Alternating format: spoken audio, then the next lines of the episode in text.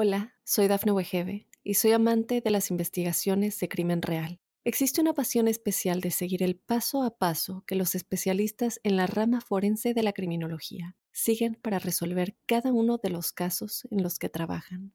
Si tú, como yo, eres una de las personas que encuentran fascinante escuchar este tipo de investigaciones, te invito a escuchar el podcast Trazos Criminales con la experta en perfilación criminal, Laura Quiñones Orquiza, en tu plataforma de audio favorita. Hola a todos. Como sabéis, me encanta explicar cosas básicas de salud, de nutrición, de entrenamiento y de fisiología. Pues bien, hoy tenemos con nosotros a un fisiólogo top, nada más y nada menos que Jesús Álvarez Herms. Él es doctor en biología, doctorando en biomedicina y genética, licenciado en ciencias de la actividad física y el deporte, entrenador y asesor científico en salud y deporte profesional. Y ha colaborado con muchos atletas de élite, como por ejemplo con Guillaume Jornet, entre muchísimos otros. Muy bienvenido Jesús, muchas gracias por estar aquí en mi podcast. Muchas gracias a ti y un honor, la verdad es que poder estar aquí y dar mi opinión o mi contribuir un poquito a, la cultura de las ciencias del deporte desde la perspectiva mía, que siempre es enriquecedor ¿no? para, para la comunidad. Sí, la verdad es que eh, me gusta mucho tener a, perfiles como el tuyo eh, porque mm, creo que nos eh, sois capaces de darnos una versión, una explicación de la biología y la fisiología que a veces creo que, que, falta y que es un poquito la pieza del puzzle que nos falta para encajar todo porque a veces creo que lo, simplificamos demasiado. Y por eso la primera pregunta que me gustaría hacerte es respecto a la importancia del eh, estímulo y la respuesta, porque muchas veces, repito, simplificamos y pensamos que estimular de cualquier manera el cuerpo mm, va a tener una, respuesta siempre igual, que cualquier entrenamiento vale para todo el mundo y en cualquier contexto. Y me gustaría a ver si mm, nos puedes explicar la diferencia que habría entre cuatro tipos de estímulos básicos en, el, en la respuesta que sería para nuestro organismo a nivel biológico. Si el estímulo es, si hay una ausencia de estímulo, sería el primer caso. Segundo caso, si el estímulo es insuficiente. Si el tercer caso, ese estímulo es adecuado. Y el cuarto caso, el estímulo es exagerado. ¿Qué cuatro contextos sería diferente Jesús con este tipo de diferencia de estímulos en una persona? Bueno, en primer lugar, pues yo todo lo que voy a decir es, siempre respetando a, todas las visiones, pues es mi opinión y es mi conocimiento que yo intento integrar dentro de, mi profesionalidad pues para, para aportar diferentes visiones, ¿no? Pero siempre pues con, la humildad de que, que, quiero transmitir, ¿no? Respecto a mis opiniones, ¿vale? Y fundamentadas mayoritariamente en ciencia, pero que muchas veces pues también es la propia experiencia lo que lo que da rigor a lo que comento, ¿no? Eh, primero de todo, quiero, quiero definir, por ejemplo, que la respuesta que una vez me preguntaron, ¿no? Que por qué, por qué mejoramos, ¿no? Porque el, el ser humano, el deportista o la persona, incluso con 100 años, pues se ha visto que centenarios eh, mejoran, ¿no? Se les aplica un programa de entrenamiento e incluso una persona de 100 años puede mejorar, ¿no? su performance físico, ¿no? Eh, yo creo que la respuesta es compleja y simple a la vez porque yo creo que toda nuestra genética está programada, que esto hablaré posteriormente, básicamente para mejorar. O sea, nosotros somos, somos entes biológicos en los cuales nuestra, nuestro desempeño eh, en el contacto con la naturaleza o con el entorno ha sido básicamente la capacidad adaptativa. Somos eh, seres biológicos muy adaptativos eh, hemos poblado pues prácticamente todas las partes de la Tierra y eh, nos hemos adaptado a comer prácticamente de todo y en cualquier condición, ¿no? Entonces, eh, la primera respuesta que yo quiero dar es que el, ser humano mejora porque está programado en nuestra biología, ¿no? O sea, el mejorar siempre es el ente biológico que podría estar relacionado con la salud, ¿no? para mí, ¿qué puede ser una persona sana? Pues una persona que tenga esa capacidad adaptativa de responder a los estímulos, ¿vale? De manera eh, eficiente y de manera adecuada a lo esperado, ¿no? Entonces aquí hay un, aquí hay un, autor que te recomiendo y recomiendo a todos los, los eh, oyentes, que es Gluckman. Gluckman estudió mucho sobre el tema de las respuestas biológicas predictivas ya desde el nacimiento del ser, del ser vivo, en el cual pues él decía que la mayoría de las respuestas esperadas eh, están programadas en nuestro propio código genético, ¿no? Y eso es lo que realmente determina la diferencia entre los individuos, ¿no?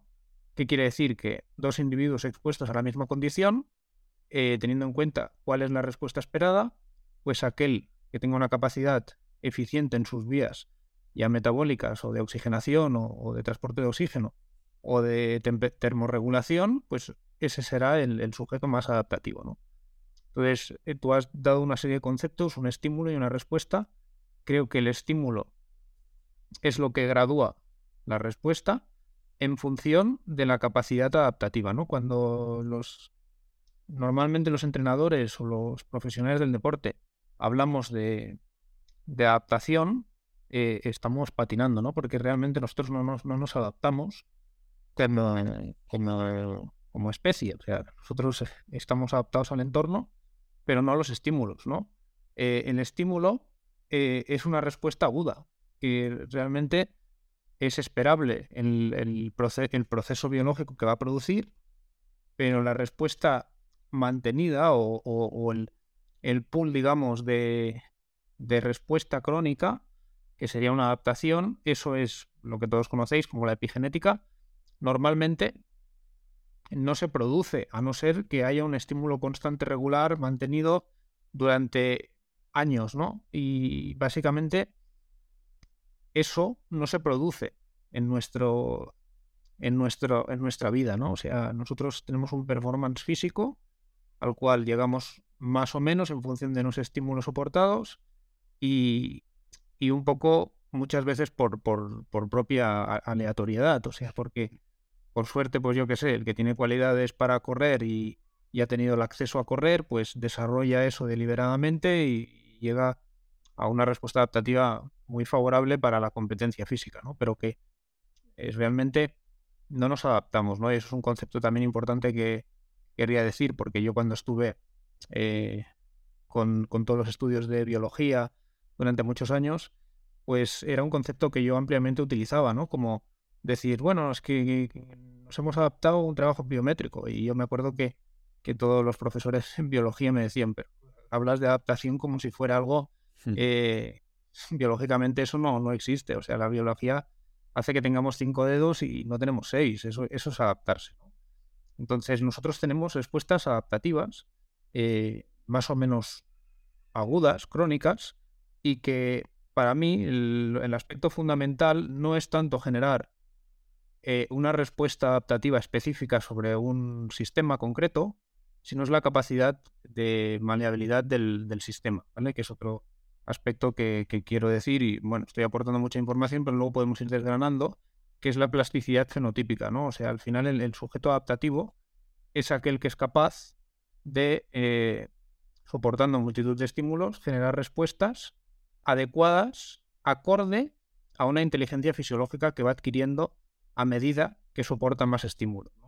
Entonces, la lesión, por ejemplo, deportiva o, el sistema reactivo, cuando tú me preguntabas, un estímulo eh, muy grande por encima de las capacidades adaptativas pues normalmente lo que va a generar en el cuerpo es una respuesta reactiva y una respuesta reactiva es bloquear determinados sistemas, ya sea musculoesqueléticos o ya sea metabólicos o respiratorios o de termorregulación, para que la respuesta sea ineficaz, ineficiente ante el estímulo propuesto, con lo cual no se llega a cumplir las necesidades o los requerimientos que, el estímulo en sí provoca, ¿no?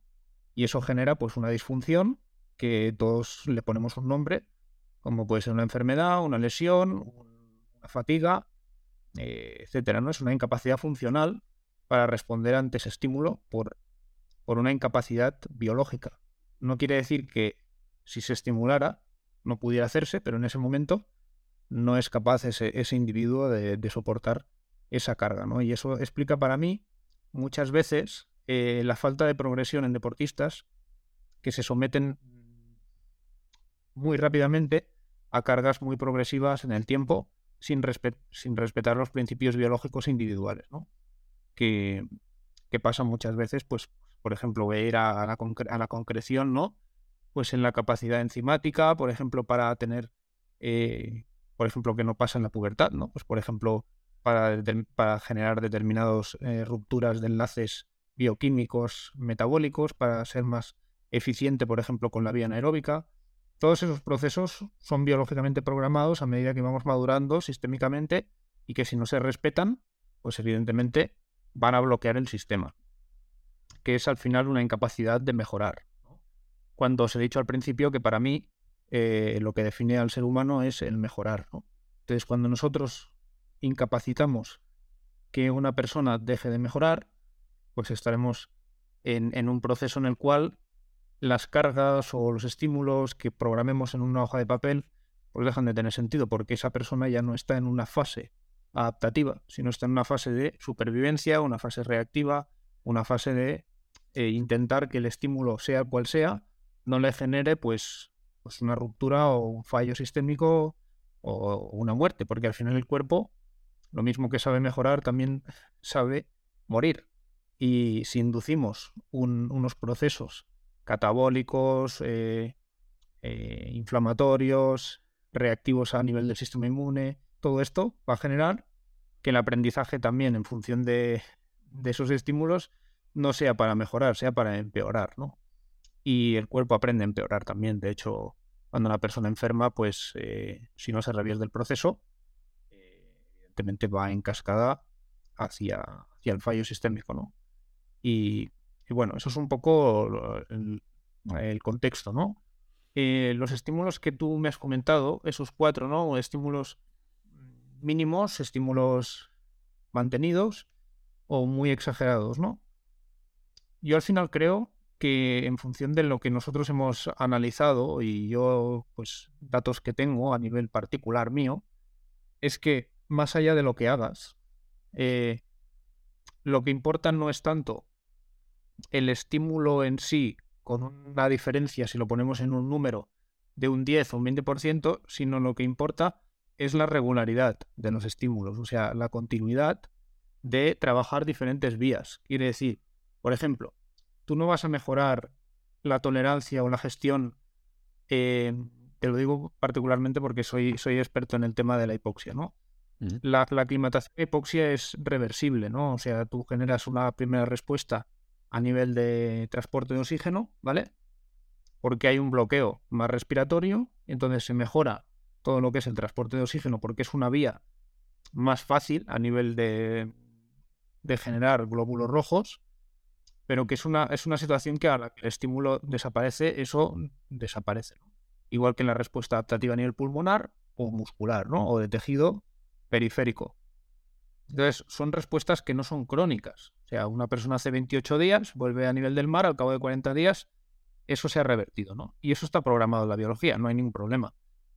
¿Cuál es el problema? El problema es, es no entender que más allá del estímulo, lo que, lo que produce realmente un cambio es el tiempo. O sea, es estar, por ejemplo, eh, a 1600, a 1500, a 1800 metros durante cinco años. Eso, un estímulo eh, lo suficientemente mínimo, pero mantenido, es mucho más eficaz que estímulo muy agresivo que genera una reactividad. Porque lo que hay que eliminar para mí dentro del entrenamiento son esos eh, trabajos que generen un inicio de la respuesta inflamatoria, de la respuesta inmune y del bloqueo sistémico. Quiere decir que el deportista no se preocupa su biología de seguir mejorando, sino de bloquear esa respuesta ese estímulo. Y ese estímulo es como un alérgeno.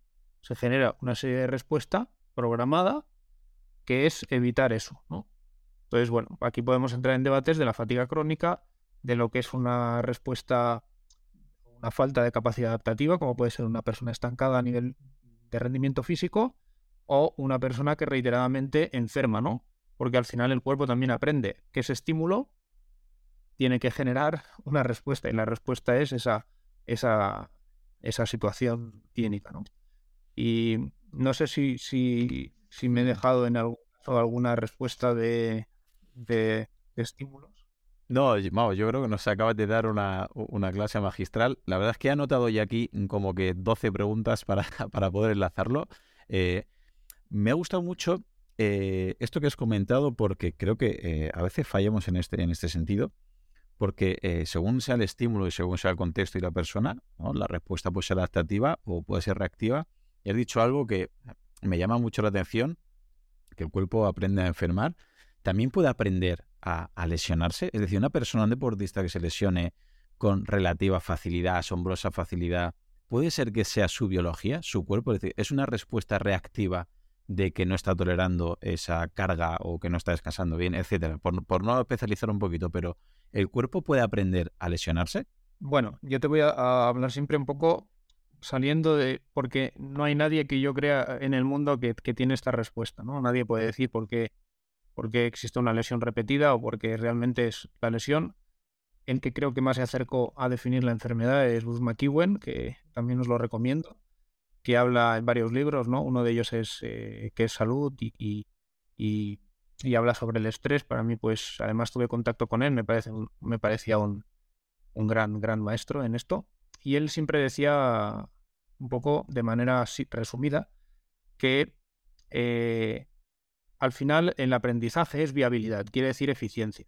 ¿Vale? A ver si me explico. Eh, aunque a ti te parezca que lesionarte es algo negativo, dentro de la biología no se entiende que ese proceso sea negativo. Simplemente es, un proceso fácil para, para, el propio sistema para evitar un daño mayor. O sea, es como un mecanismo de seguridad que hace que al saltar, al saltar por ese, bucle, digamos, de, de luz, si queréis, si queréis entenderlo así, en un sistema cerrado de electricidad, pues no se quema el transformador, ¿no? Entonces, yo creo que el cuerpo genera mecanismos por inteligencia para ir salvaguardando su integridad central, ¿no? O sea, los estímulos que soporta y, su procesamiento sobre esos estímulos, pues lo que producen, ¿no? Yo digo, por ejemplo, una, anécdota siempre, en el sentido de, si tú que, por ejemplo, estás en un aula, pues tienes 20 alumnos y en un determinado momento entra un león por la puerta, pues habrían cinco que les daría un infarto y se morirían, habrían tres que saltarían por la ventana Dos se quedarían parados y a lo mejor tres tomarían una decisión adecuada. ¿no? Quiero decir que ya no solo el estímulo, es la percepción del estímulo que tiene el individuo lo que también hace que se pueda bloquear sistemas y se puedan generar respuestas adaptativas más positivas o menos. ¿no? Que eso es la adherencia al entrenamiento, la confianza en el entrenador o la seguridad en, el profesional que te está guiando. ¿no? En este caso, eso genera, como tú bien sabes, pues, pues una respuesta al estímulo que, también es tan importante como a lo mejor puede ser la fisiología.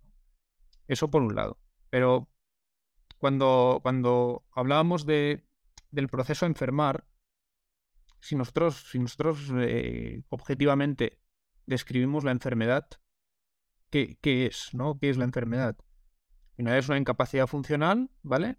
Para intentar revertir un proceso. Cuando nosotros proponemos estímulos físicos, hacemos lo mismo.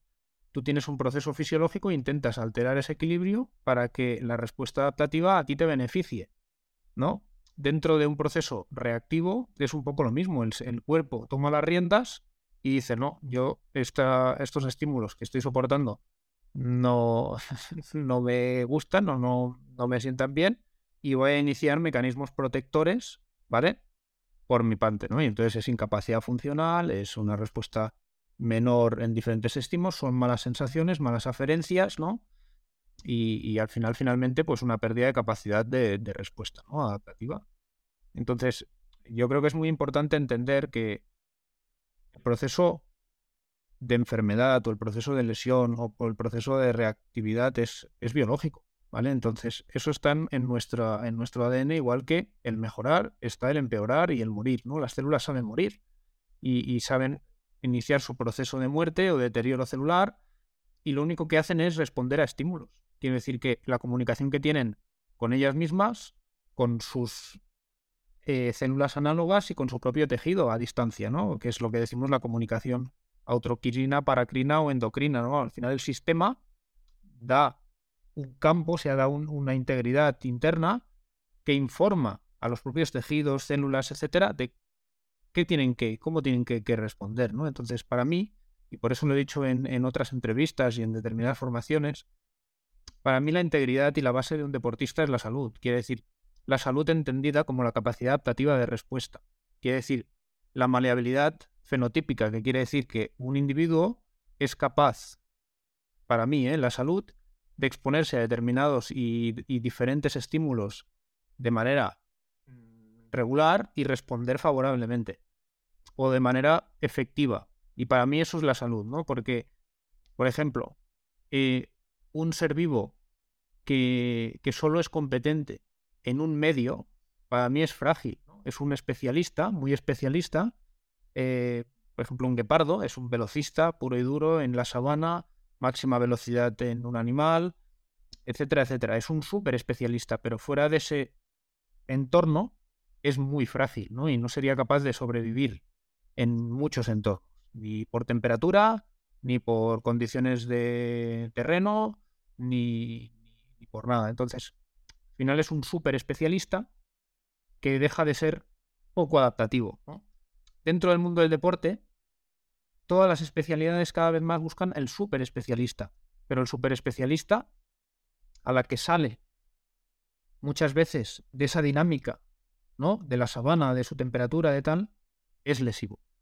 Entonces ahí ya tenemos una fragilidad, ¿no? Entonces, la especificidad evidentemente da el rendimiento, pero da también el riesgo de lesión. ¿Por qué? Pues porque solo en un contexto ese, ese ente biológico es potencialmente favorable, ¿no? En cambio, tú coges, por ejemplo, una paloma o coges una rata, son realmente especies muy adaptativas. Están en todo el planeta, son capaces de sobrevivir en cualquier condición y para mí, pues son entes biológicos muy adaptativos. Dentro de un deportista, para mí la base de la pirámide es que sea adaptativo y que sea que tenga la capacidad de responder favorablemente a, los estímulos sin una reactividad concreta. Quiere decir que evitar la lesión, evitar la enfermedad, evitar estados de estancamiento es lo que va para mí a crear un ser vivo muy capaz para en el momento en el cual se le requiera la especificidad, ¿vale? Con edad, 25, 26, 28, 30 años, tener esa capacidad de soportar los estímulos a los cuales nosotros hablamos desde la tecnificación o el máximo nivel, ¿no? Pero todo eso para mí requiere una base sistémica con un aprendizaje de la capacidad adaptativa muy buena y eh, que se crea con años. Para mí la base en la creación de la formación con los deportistas tendría que ser el trabajo de los hábitos, tanto alimentarios como de entrenamiento, como de afrontamiento a nivel psicológico de, los estímulos, como el aprendizaje de los procesos de recuperación y el eh, conocimiento de que nunca la precocidad te puede llevar a tener un gran bagaje a nivel adaptativo porque eso al final es la especificidad y la especificidad a la que sale de ahí ya no tienes esa capacidad. Entonces, para mí es un error en, el deporte que muchas veces eh, se escucha cuando hay gente que copia métodos de, otros sitios, ¿no?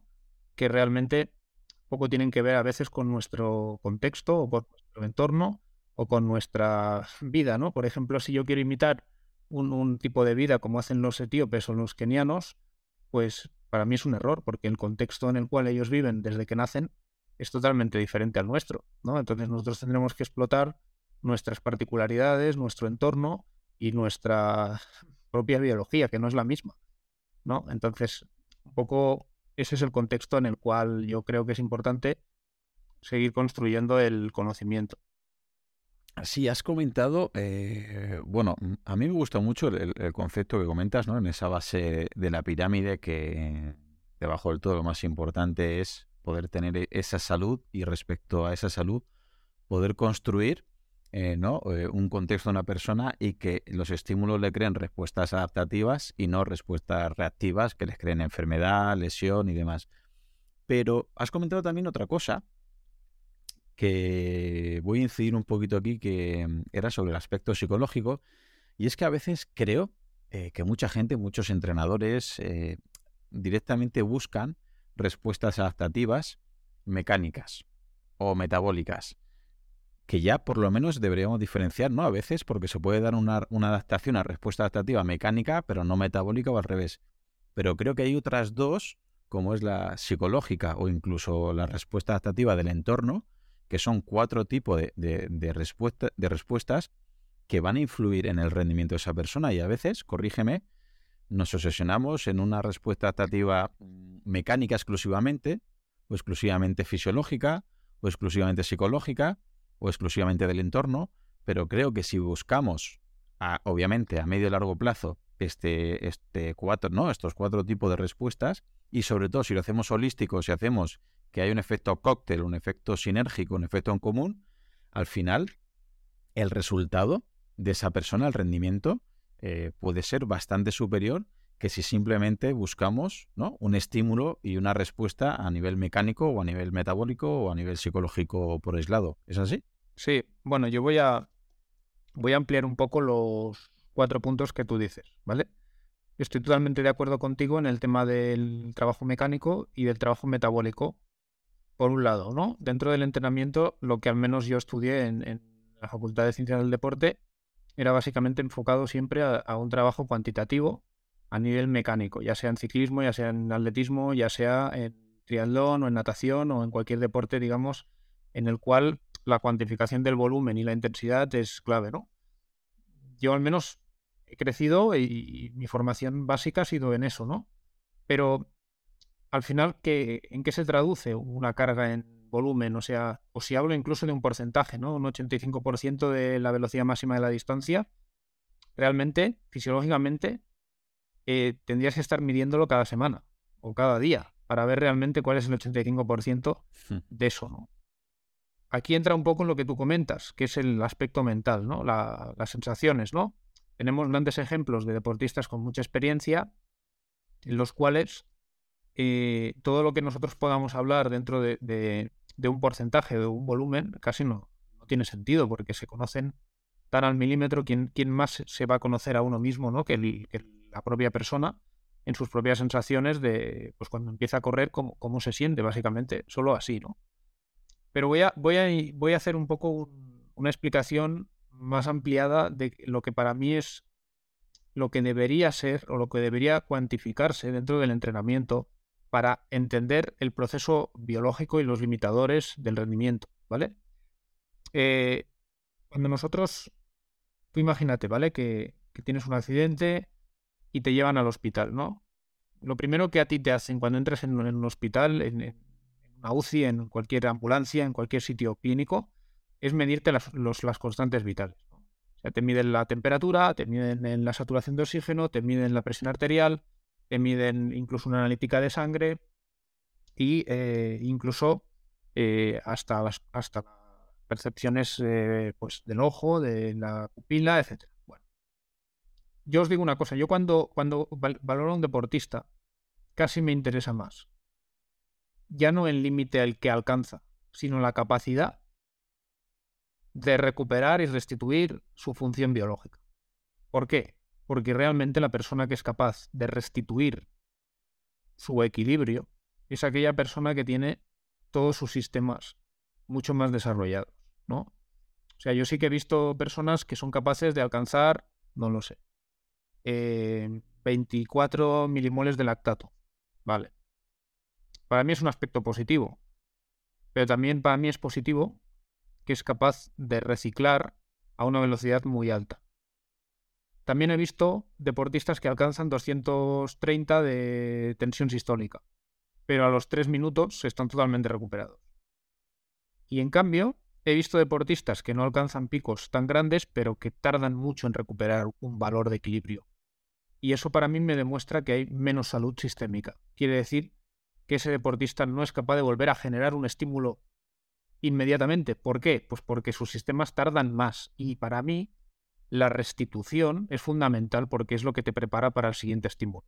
Y cuando nosotros hablamos de carga de entrenamiento, lo que nos interesa saber es si ese si esa persona es capaz de soportar otra vez ese estímulo en diferentes umbrales, ¿vale? Yo cuando hablo de umbrales no hablo de umbrales metabólicos.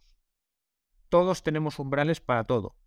Quiere decir, si tú te miras la temperatura cada día a diferentes horas, si te fijas, durante un mes verás que tú tienes unos umbrales térmicos.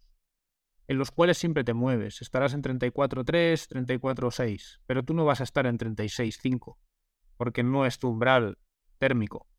Entonces todos nosotros tenemos individualmente unos umbrales, ya sea de temperatura, de oxigenación, de matíes, de que al final es, la formulación del pasaporte biológico, ¿no? Es ir viendo los parámetros individuales a nivel bioquímico porque es muy raro que tú alteres mucho tu, sinergia, tu dinámica eh, funcional, ¿vale? Porque eso ya te define a ti como, persona y es tu hallmark, digamos, de respuesta biológica.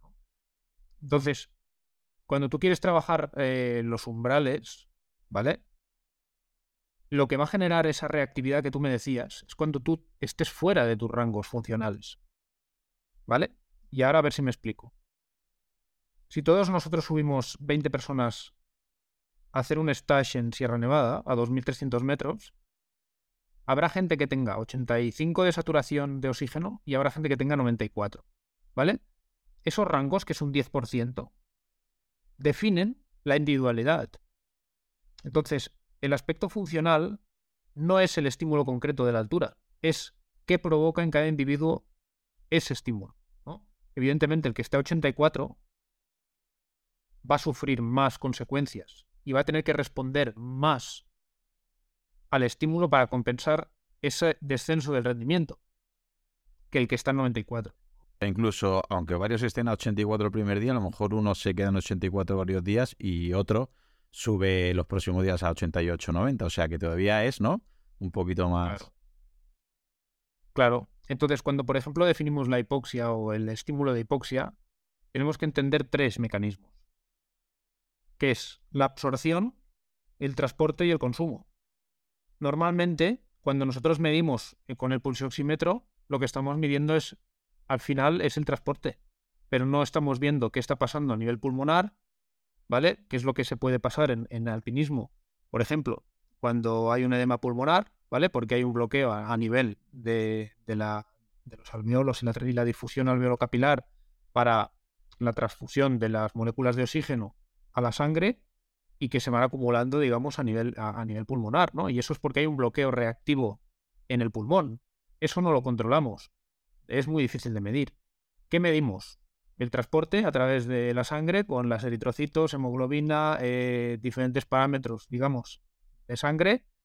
Y luego, por ejemplo, medir el consumo de ese oxígeno en el músculo es otro, otra historia que eso se puede medir, por ejemplo, con un NIRS, ¿no? con, un, con un instrumento de medición de saturación en el músculo. ¿vale? Pero nosotros sí podemos seguir la dinámica y la cinética del oxígeno dentro de un individuo y saber que la hipoxia puede ser buena para todos siempre y cuando sepas cuál es el limitador de esa persona.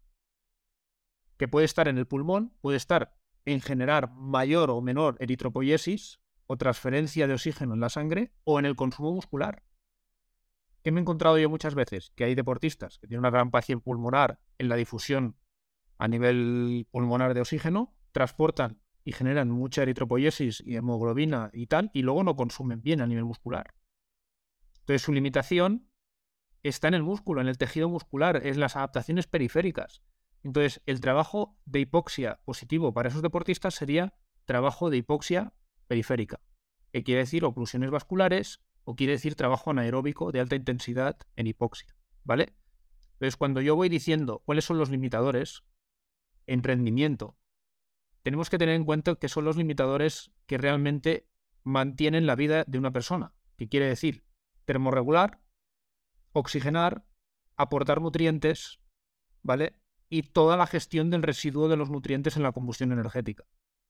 Entonces, cuando hablamos de umbrales aeróbicos anaeróbicos nos estamos perdiendo toda la transfusión de oxígeno, eh, la captación, la entrega, el consumo, la termorregulación que implica metabolismo, la gestión de los residuos, porque el fundamento, por ejemplo, hay un, hay un paper en, Medical Hypothesis, si lo buscáis, creo que es del año 2010, que es el estudio de diferentes eh, atletas ciclistas en el Tour de Francia con similares consumos de oxígeno similares, similares umbrales, etcétera, y veían que realmente la única diferencia que se encontraba era en la capacidad de detoxificar en el hígado. que quería decir la capacidad de utilizar los residuos provenientes de la combustión energética para generar energía no en el corto plazo, sino al día siguiente. Entonces, y podías mantener una performance metabólica, ¿no? ¿Por qué? Recuperas más. No tienes la necesidad de comer 8.000 calorías porque tu cuerpo es capaz de ahorrar 2.000 generando él. Entonces, eso da una mejora en la tolerancia del, del sustrato ingerido y de la recuperación, porque al final comer cansa y comer inflama. Y al final es un proceso biológico que en una situación de alta fatiga, pues es un estrés añadido. ¿Vale? Entonces, a lo que me refiero es que cuando nosotros cuantificamos la respuesta adaptativa, no tenemos que centrarnos únicamente en los parámetros comunes. Ya no te digo si vamos a los kilómetros o a las intensidades. Pero para mí lo fundamental, y te hablo siempre desde mi humilde opinión, es que lo que nos asegura un control interno de la carga del deportista es saber primero los umbrales sistémicos y a partir de ahí en qué grado de entrenamiento está generando esa persona. Porque todos nosotros, a no ser que seamos eh, grandes deportistas de la historia que han quedado, como puede ser eh, Kipchoge o como puede ser Enrique Breselasi o grandes deportistas que, que todos conocemos, todos fallamos de alguna cosa. Y si no es una cosa, son dos, y si no, tres. Mm. ¿no? Y los que somos malos, pues de todos. Pero normalmente eh, tú puedes hacer un análisis fisiológico, y al menos yo cuando he, eh, cuando he valorado a grandes deportistas, y son muy buenos, son muy buenos en todo lo que os he comentado, pero siempre fallan en algo, o pueden mejorar algo. Y ahí es donde el atleta de alto rendimiento, como es, es mi caso, pues puede aportar.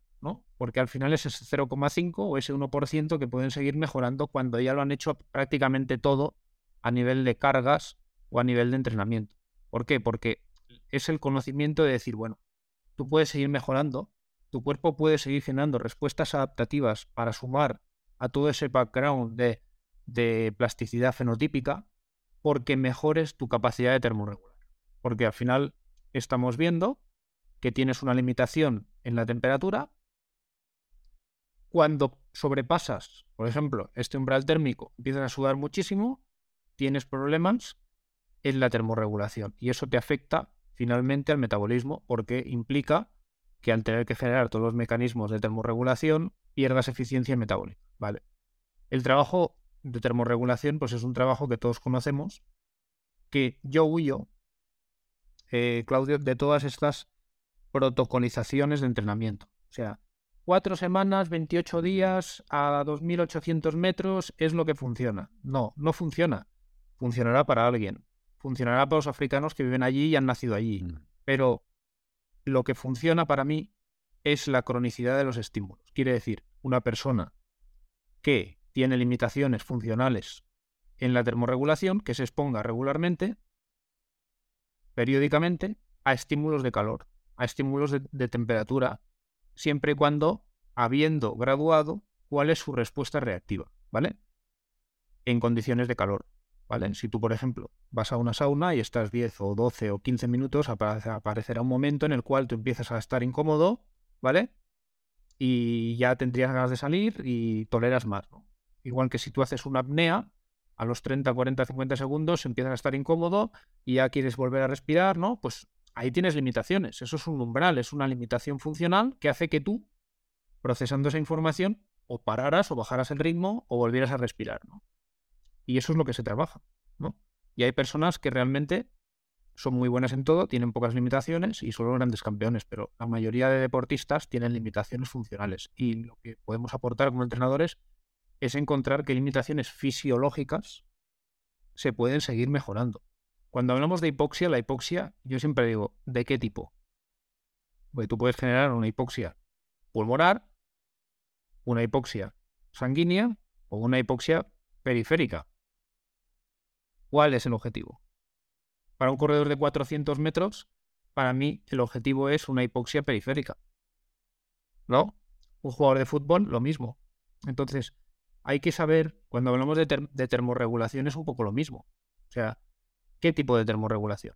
Porque al final es implicar el sistema renina-angiotensina-aldosterona, la sudoración profusa eh, y el vaciamiento gástrico en condiciones de, por ejemplo, el Ironman. O sea, ¿qué tipo de termorregulación? Entonces, yo creo que lo que se tiene que avanzar es en la especificidad, en la individualidad de los estímulos, que quiere decir entender los procesos biológicos individuales y trabajar y proponer ese tipo de estímulos concretos en cada deportista, ¿no? Y eso al final es la terapia que hacen en la medicina los médicos. Es la individualidad del procedimiento clínico.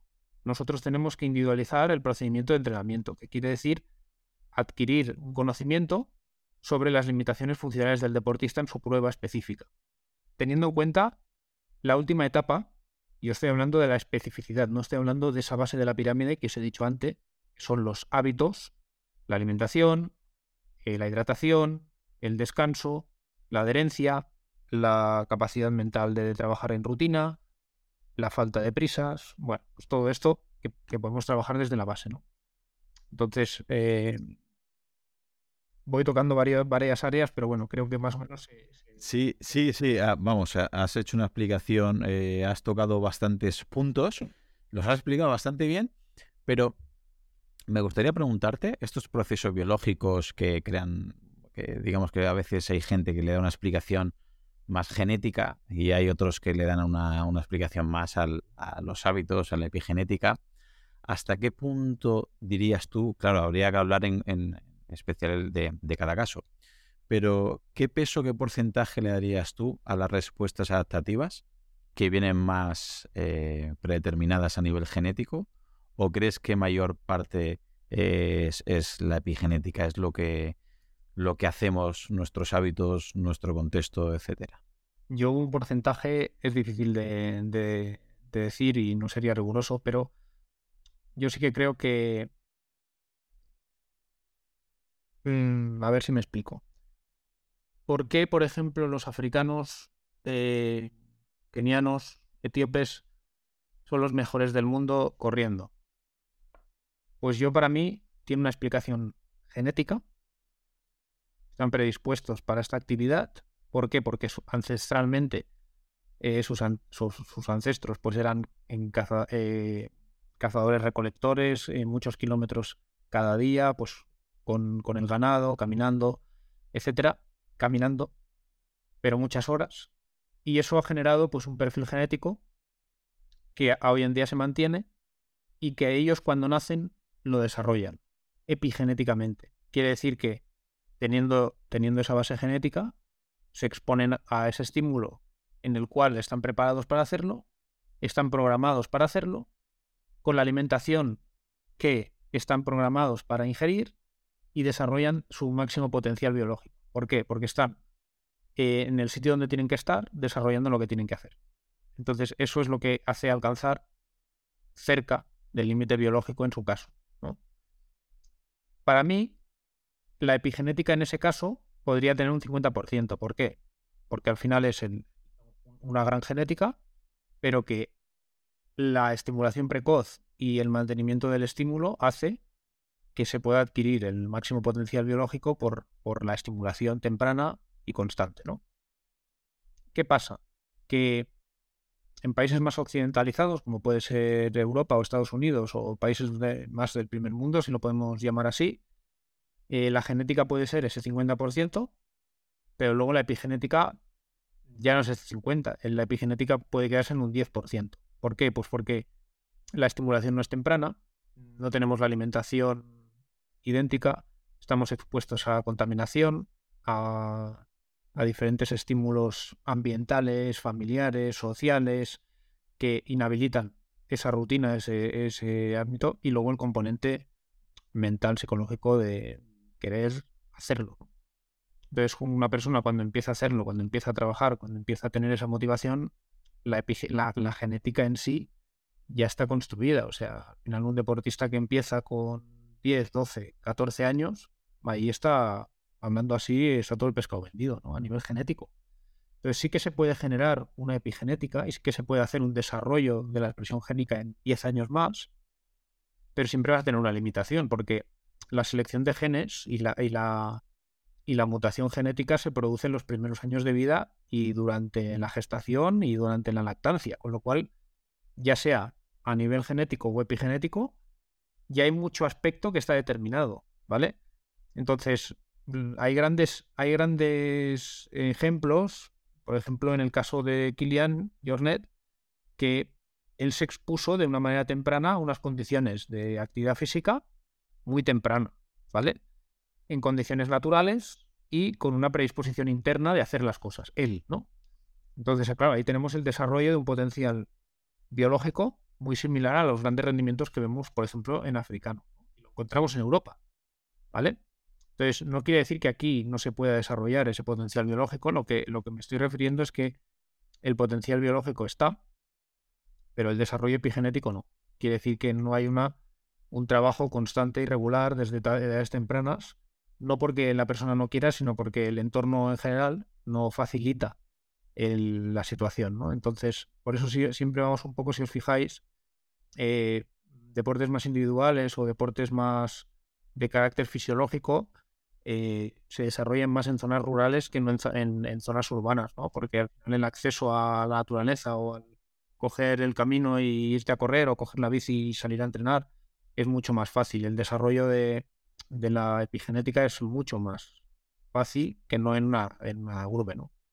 Pero bueno, el porcentaje es muy complicado porque al final hay respuestas aleatorias a nivel genético, mutaciones concretas, lo mismo que aparece un cáncer o una mutación X puede aparecer y es una mutación favorable para el desarrollo deportivo. Entonces, es muy complejo. Yo desde que empecé a estudiar la genética me di cuenta de que no era todo tan sota caballo rey de ver los genes y qué polimorfismo tienes y ya desarrollas eso. Porque, por ejemplo, me he encontrado que hay, hay un gen de la velocidad que es el LAC3NT que realmente parece como que determina para la velocidad. Y luego yo recuerdo que lo midamos en un campeón de Europa de velocidad y no lo tenía, el polimorfismo.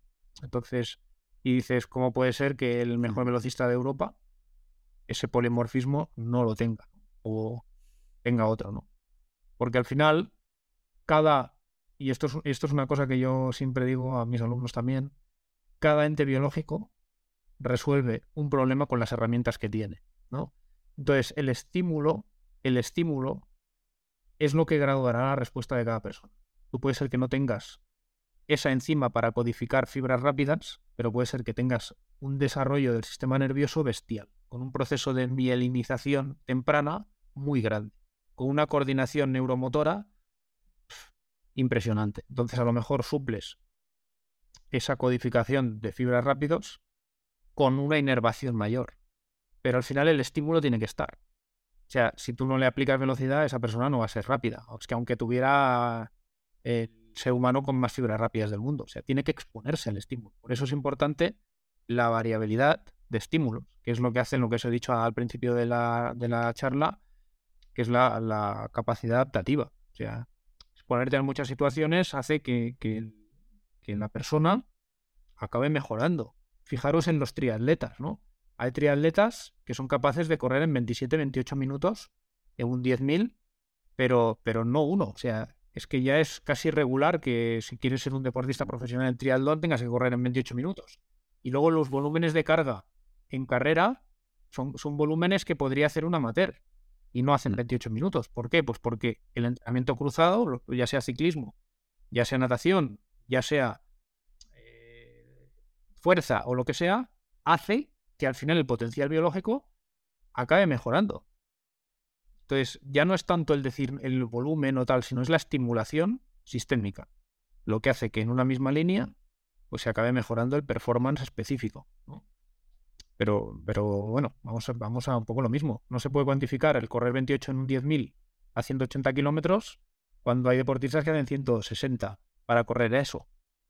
O sea que tú puedes quitar 80 kilómetros haciendo otras cosas y correr eso. Con lo cual, la especificidad muchas veces lesiva no explica la ganancia en rendimiento. Porque yo estoy seguro que muchos de los triatletas, si corrieran solo 10.000, no mejorarían mucho más su marca. Ya estarían más o menos, pero no harían 26 minutos. ¿Vale? O sea, están cerca de su límite biológico, pero estimulando de otra manera. Con lo cual, los conceptos que tenemos de los volúmenes, de los kilómetros, de la especificidad, etcétera, yo siempre he sido un defensor ¿no? de esto y en algunos momentos pues me habré equivocado porque las propuestas evidentemente requieren eh, requieren de también tocar con la tecla, no a veces no, no trabajar mucho en un sistema, otros no, pero básicamente creo en ello porque es mi visión del rendimiento y de la salud y considero que un deportista sano siempre va a ser capaz de tolerar carga y en el momento determinado, en la fase de especificidad, puede soportar 6, 8 semanas de mucho entrenamiento que al final acaban poniendo en forma a ese deportista con talento. Y eso es una experiencia que yo tengo, ¿vale? O sea, tú puedes trabajar siete meses la salud sistémica, como hemos dicho, como un triatleta, y, en dos meses, si hace especificidad en pista, ese deportista acaba corriendo. Y eso es una experiencia contrastado y es una cosa que yo creo. De hecho, ahora veis a los ciclistas que están corriendo. Ahora empiezan a parecer que, que corren y tal. ¿no? Bueno, es una manera también de aumentar el estímulo y la dosis de estímulo y además las aferencias. Para un deportista que no corre, correr es muy duro. Entonces ahí estás aumentando el umbral de tolerancia al esfuerzo, a las sensaciones, a la dureza, a tal. Y eso también es algo muy interesante de tener en cuenta, o sea, dar la percepción de esfuerzo. Y hasta aquí la primera parte de la entrevista. En la segunda entrega hablaremos de manera más práctica sobre parámetros a valorar en las analíticas de los deportistas, la importancia del riñón o del intestino en el rendimiento o el estado de la microbiota para el presente y el futuro de los deportistas, tanto para la salud como para el rendimiento deportivo. Solamente agregar que si te ha gustado, la manera de agradecerme es que lo compartas con algún amigo, algún familiar, tu grupeta de entrenamiento o algún compañero. Si ves interesante el contenido y quieres escuchar los próximos episodios, suscríbete en tu reproductor de podcast habitual. También recordarte que me puedes encontrar en Instagram, Facebook y sobre todo YouTube, Twitter o en mi blog Profe Claudio Nieto, donde intento compartir información que creo interesante aclarar y divulgar. Y un último favor, deja una reseña en la plataforma que utilices me ayudarás a darme a conocer y que pueda llegar el mensaje a mucha más gente. Así que con esto me despido, muchísimas gracias por escucharme y te espero en unos días por aquí con un nuevo episodio. Hasta pronto. Hola, soy Dafne Wegebe y soy amante de las investigaciones de crimen real. Existe una pasión especial de seguir el paso a paso que los especialistas en la rama forense de la criminología siguen para resolver cada uno de los casos en los que trabajan.